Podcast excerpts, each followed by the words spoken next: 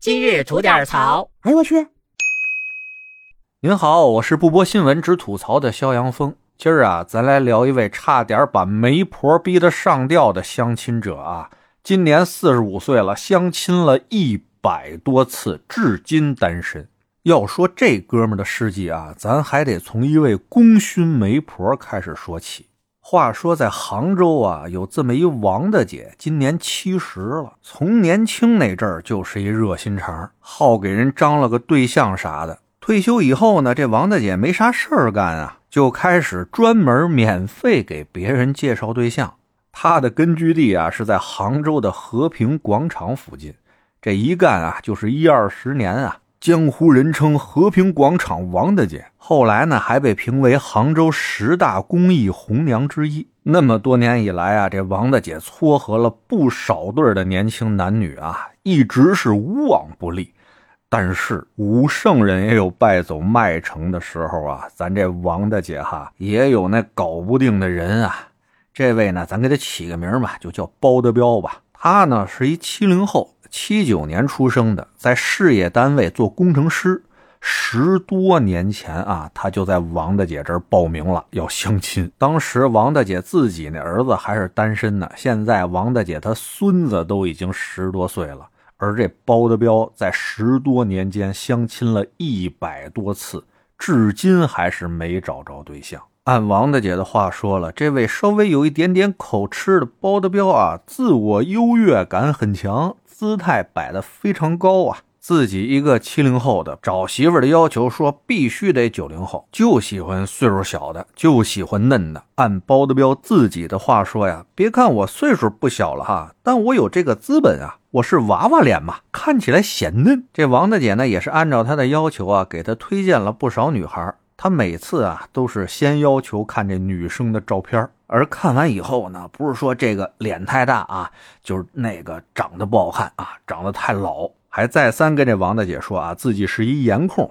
对外貌的要求那是相当的高啊。好容易有一次推荐了一姑娘的照片，他看上了，一问岁数呢，九零年的也合适，但见了面一聊吧，知道人那姑娘是外地来杭州工作的，他又不干了，说：“哎呀，外地人不行，我们这可正宗的老杭州啊。”那外地肯定是不能聊，哎，这就又黄了。还有一次呢，外形他也看上了，岁数也合适，人家还是杭州本地人，但是一看身高啊，那姑娘一米五九，这包德彪又不干了，说他这太矮了。你看我这响当当的啊，一米七二的身高，那我对女生的底线要求就是啊。一米六零以上，咱得为下一代考虑，是吧？这不能太草率了。这一米五九不行，而且吧，这包德彪最关键的是什么呀？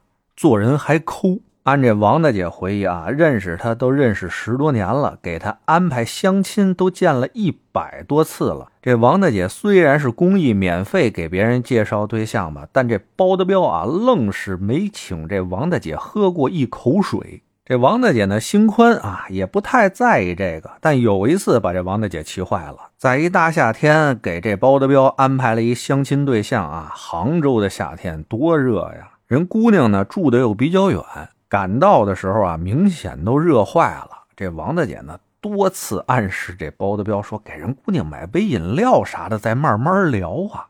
但人这包德彪对王大姐的再三暗示啊，毫无反应。最后这王大姐都急了哈，说大热天的，你给人姑娘买杯饮料，你们再说话行吗？这包德彪听着这话，先是一愣，然后回头问人那姑娘说：“你渴吗？”那姑娘说：“大热天的，是有点。”这包德彪人真有出手的，跟那姑娘说：“啊，你要渴，那你自己买杯水去吧。”结果还是人这姑娘抹不开面啊，上前台买了三杯水，给仨人分了一下。您说就这样的玩意儿，他凭啥能找着对象啊？到后来啊，这王大姐自己也都放弃了。要我说啊，王大姐，你跟他较什么劲呢？就这种类型的玩意儿，就让他灭绝就算了。